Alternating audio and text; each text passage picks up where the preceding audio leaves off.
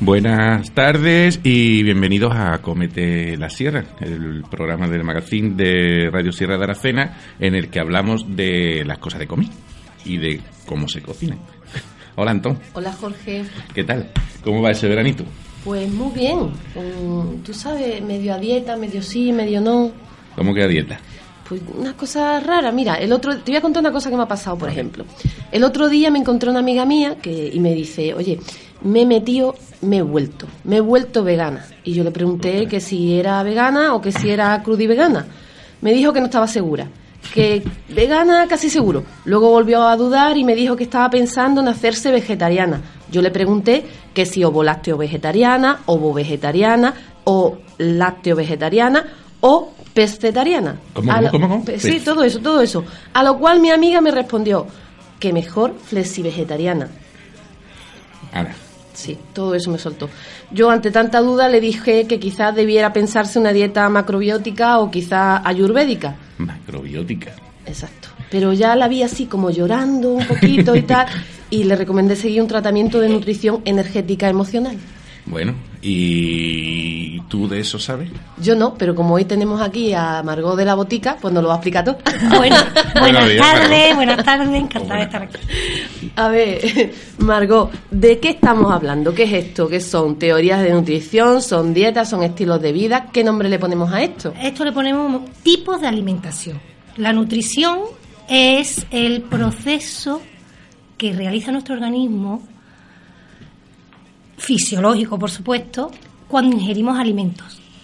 Y otra cosa es la alimentación, es los alimentos que, que tomamos para cubrir nuestras necesidades eh, del organismo, simplemente. Entonces, todo eso que tú has nombrado son tipos de alimentación o Vale. maneras de alimentarse. Bueno, y yo que no entiendo mucho de... Como te, di- te De mi amiga, tú no entiendes mucho de mi amiga. amiga. No, no, lo de tu amiga. Lo de la pescetariana me ha dejado a cuadro. ¿Y ve- vegetariana? ¿eh? Bueno, sí, sí, Eh, eso eso más o sí, menos me eso puedo, me es- puedo eso imaginar lo un que término nuevo, creo. Eh, entonces, Margot, eh, eh, mm, cuando hablamos de teorías de nutrición, eh, ¿tú podrías hacernos un, un pequeño resumen de algunas de estas teorías de nutrición? Eh, ya te digo, teoría de nutrición nada más que hay una, que es el proceso fisiológico que hace nuestro organismo cuando nos alimentamos, de los alimentos que ingerimos. Lo- nada lo más. que es la digestión. Luego, la digestión, uff, eso es, necesitamos... Entonces, ¿cómo nos dirigimos a este tipo de cosas? ¿Qué son? Son tipos de alimentación. Eso, tipo de alimentación. Que cada Entonces, persona elige. ¿Y, y cómo, cómo, cómo nos introducirías tú teóricamente en estos conceptos? Teóricamente, a ver, pues si queremos distinguir las diferentes maneras o tipos de alimentación que hoy en día la gente realiza, pues la omnívora, que es la que realiza la mayoría de las personas y la mayoría de las civilizaciones, las vegetarianas, dentro de las vegetarianas, como tú bien has dicho, como tu amiga ha dicho, pues está la ovo vegetariana, la lacto vegetariana, el apiovo lacto vegetariano. Esa sí que no la había escuchado. Pues Esa es, también existe. Ahora, la de flexi vegetariana es un término nuevo que me tengo Pero- yo que informar muy bien cuál es. Pero, vegetariana come todo vegetales. Vale. Todo Ahora vegetal. tú introduces el término ovo lácteo. eh, Ovo imagino lácteo, comen huevo. vegetales, pero también comen huevos y lácteos. Es decir, que son, digamos, comen vegetales, pero sí algunos productos que provienen de animal. animales sin tener que dañarlo. Efectivamente, en teoría, ¿no? porque vegetariano es eh, so- son alimentos que no procedan de origen animal, carne y pescado. Ya está.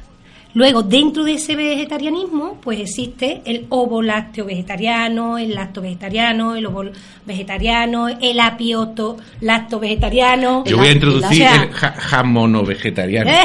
Lo vea, eso hay más Es de un uno que término nuevo también, También. Pero escucha, doy fe de que existe, ¿eh? Sí, sí, sí. Soy- vamos, Eh. en el restaurante, cuando estaba en el restaurante, muchísima gente decía que no comía carne. Y yo cogía y, y en algunos casos iba al centro un plato con una, una lonchita de jamón del bueno, ¿sabes? Sí. De jamón de bellota, pongamos de Domingo Eiri. De- de- de- de- de- y, Claro. y anda que no se lo comían. y tú Claro decías, bueno, sí. pues Son es jamono vegetarianos. jamón no vegetariano. Muy bien, qué bien apuntado, Jorge. Qué hojita has Sí, tenido ahí. sí, sí, un término nuevo. y luego de, eh, también está el veganismo, que es vegetariano pero es el vegetarianismo más estricto que existe. Es decir, eso no es solo una manera de alimentarse, sino una filosofía de vida. ¿Por qué? Porque no van a, a ingerir ningún alimento que proceda de los animales, pero ni en la alimentación, ni en la cosmética, ni en la limpieza de su casa, Vale, ni en la vale, ropa que se pone. Nada Es- puede provenir allá de origen animal. Nada. Por respeto a los animales. Es una filosofía de vida, un estilo de vida que éticamente, bueno, pues ¿Y eh, es cru- respetable. cru- crudivegano y crudívoro es lo mismo? Eh, sí y no. A ver, es alimentos. eh, cuando hablamos de crudi, evidentemente estamos hablando de alimentos que no se van a cocinar. Sí. ¿eh? Hay quien puede comer pescado crudo o carne cruda, crudívoro. Y hay crudivegano o crudivegetariano, que es lo mismo, pero solamente que no se puede, no utilizan alimentos cocinados o por encima de que esté, mm, de la temperatura ambiente. O sea, a temperatura ambiente. Pues Ajá. vale. Vaya. Pero bueno, a- lo mejor se pueden hacer, un, como es la comida peruana esta tan rica, que no me sale, que se va con su limoncito. ¿Y y- llevas jamón? si no jamón, ¿no? Evidentemente, eh, en, en este tipo de alimentación hay alimentos que no y unos boquerones en vinagre, ¿eh? Y unos boquerones en ¿Es vinagre. crudo? ¿Es crudívoro? No están cocinados. Pero van cocinadillos, ¿no? No, van, no van cocinados. gases. No, no van en limón, van en macerados. vinagre. macerados, Macerado, pero no van Vale. cocinados.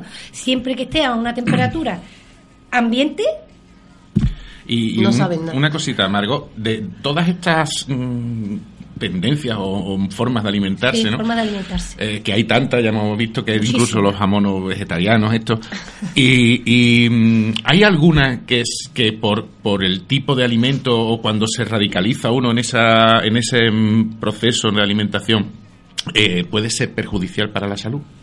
Perjudicial para la salud es todo aquel tipo de alimentación en el que mm, cada organismo no, no, eh, recibe el aporte nutricional diario para que su organismo funcione correctamente. Es Eso decir, tiene que ver con la macrobiótica.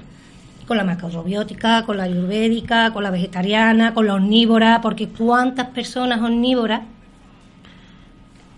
Comen mal Comen y no mal. se nutren. Sí. y no se nutren, Sí, porque te padecen quiere decir muchas que hay- que- necesitamos un equilibrio, decir, ¿no? En- El equilibrio eh, se necesita en todas las alimentaciones, es decir, el, el organismo necesita un requerimiento nutricional que si tú no se lo das, te alimente con lo que te alimente, evidentemente al final la consecuencia será una enfermedad. Pero, a ver, por ejemplo, ese requerimiento nutricional del que estamos hablando, eh, es- está- mm, ¿nos lo puede resumir? Yo eh, sé por dónde va más o menos, pero resumidamente es carbohidrato, no grasa. Exactamente, un porcentaje Mm. de carbohidratos, o sea, sobre todo de absorción lenta, de proteína y de grasas. Todo eso se puede, eh, lo puedes recibir de una alimentación vegetariana. ¿Y cómo reciben la Pues proteína? Yo, yo algunas preguntas te las hago con trampa Sí, sí, porque yo sí, me sé la respuesta. Claro. Porque además ya lo hemos hablado en otras ocasiones, mm, Hombre. eh, Jorge y yo. Pero para la gente que diga, bueno, ¿y cómo, cómo se añade una proteína a, a una dieta vegetariana? ¿Cómo hago para No, estar sana? proteína, Porque hay vege- vegetales, hay proteína vegetal y proteína animal. La proteína vegetal, pues las leguminosas, por ejemplo, las lentejas, también tiene proteína todo, los granos, la quinoa es una fuente de proteína. Bueno, mm, mm, te puedo decir que hace mayor que de un pescado. Por ejemplo, las legumbres, eh, el sésamo, eh, ¿qué más te digo? Mm, Los granos, los granos, los frutos secos, una cantidad de proteínas enorme. Eh, bueno, pues si una persona, en este caso vamos a hablar de vegana, que es lo más estricto que hay en, en Alimentación, en sí. alimentación vegetariana, vamos.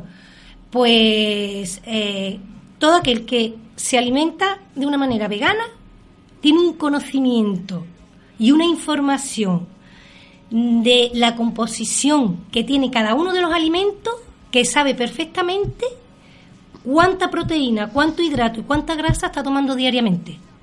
y, Marco, perdona, y desde el punto de vista de, por ejemplo, las vitaminas, pues siempre se ha escuchado que, la gente que lleva una, alimentación vegetariana estricta pues necesita aporte de vitamina D, me parece. No, vitamina B12. B12 es la que aporta la proteína animal. Animal. Los animales. Entonces, es verdad que tienen que estas personas necesitan tener, por ejemplo, o sea, no si no tomarla, pero sí tener complementarla. claro, sí, tener control sobre el aporte saben perfectamente por ejemplo, ¿Cuánto tienen que esa, tomar? Esa, esa en concreto que ha nombrado Jorge, la B12, ¿cómo se sustituye vegetalmente? No, vegetalmente es difícil. ¿eh? Es difícil porque el aporte diario que se necesita eh, nada más lo da la proteína animal. ¿eh? la proteína animal no es solo carne y pescado carne, pescado, huevo, lácteo, el marisco, muchas más cosas. ¿eh? Entonces, normalmente suelen complementarla con una vitamina B12. ¿Te ha ocurrido a ti ese tipo de casos en, tu, en la botica? Sí, vienen muchos vegetarianos, muchos veganos. Y te piden ese tipo de suplementos, claro. No todos, pero sí.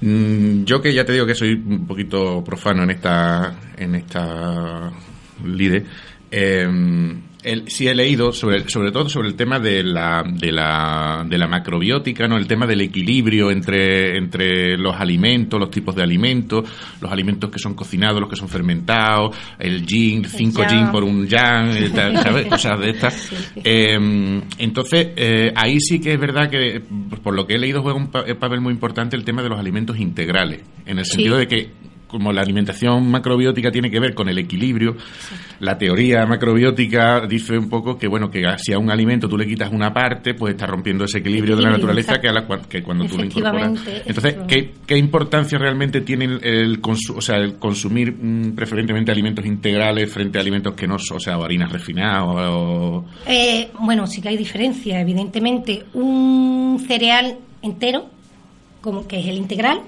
pues tiene todas sus partes y, bueno, pues eh, es eh, un cereal es un hidrato de carbono de absorción lenta. Mientras que si está refinado y tú le quitas parte, ¿vale? Es un hidrato de carbono de absorción rápida. Porque le quitas parte, aquello que el organismo absorbe lentamente, está quitado. Con lo que tiene menos fibra si es refinado. Sí, en el tipo de harinas y eso. de harina o de, o de, arroz o de cualquier cereal. Eh, de maíz, por ejemplo, también. Entonces, claro, tienen una función, evidentemente.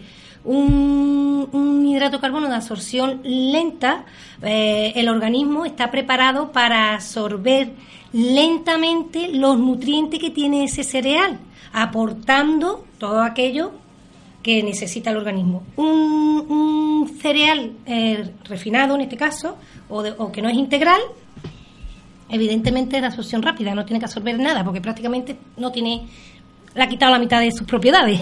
Vale. Bueno, Margot, eh, nos tenemos que ir yendo. Como siempre, se nos hacen cortísimas tus visitas y nos vemos en otra porque tendremos que ir hablando un poquito de estas cositas, ¿no? y ya me cuentas sobre el tema de la dieta jamón o vegetariana. Sí, eso nos lo va a contar tú. Ese es un nuevo concepto. Muchas gracias, Margot. Gracias a vosotros. Adiós a todos. Adiós.